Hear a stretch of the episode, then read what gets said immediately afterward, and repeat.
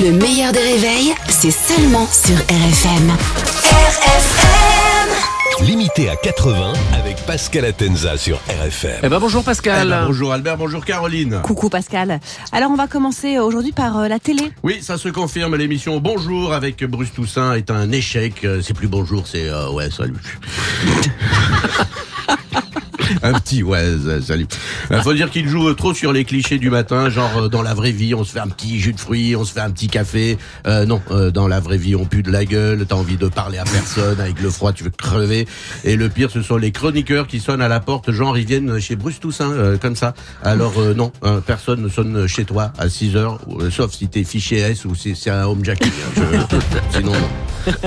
Une expertise médicale a été faite sur le comédien Alain Delon pour savoir dans quel état de santé il est. Est-ce qu'il faut continuer son traitement, l'arrêter ou euh, l'opérer? D'après sa fille Anouchka euh, Thénardier, elle est pour l'opération, euh, elle est pour l'ablation du portefeuille et pour savoir s'il a sa- tête. Alors il a 88 ans, il est amorphe, pas beaucoup d'expression sur le visage. On ne sait pas s'il est content, en colère ou triste. Donc le diagnostic du médecin est sans appel. Votre père n'est pas Alain Delon, c'est Jean Reno.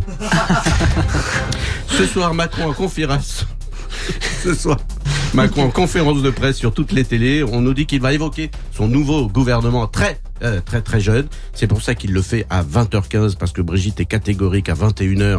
Euh, Gabriel, il faut qu'il ait pris son bain, brossé les dents et au lit. Et au lit. Pipi, t'as oublié pipi, pipi et au lit. Pipi, pipi et au lit. J'y travaille.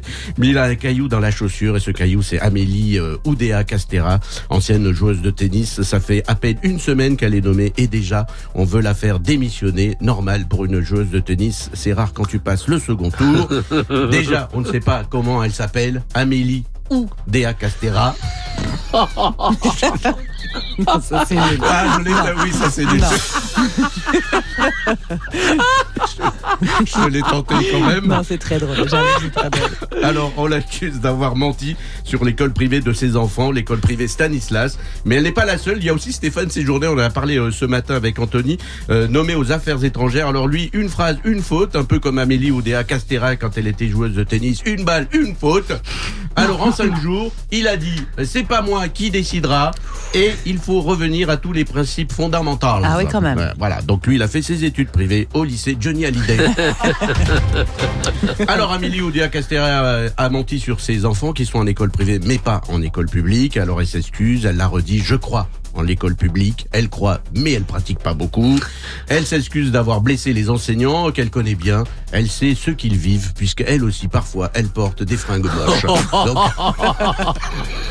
Donc, je m'en vais là-dessus. Ouais. on embrasse les enseignants qui nous écoutent tous les Bravo. matins. Bravo Pascal. Merci à vous. Pascal Atenza qui est sur RFM tous les matins aux alentours de 8h15. Le replay en vidéo sur le Facebook du meilleur des réveils. Vous pouvez le télécharger également en podcast. Le meilleur des réveils avec Albert Spano et Caroline Turbide de 6h à 9h30 sur RFM. RFM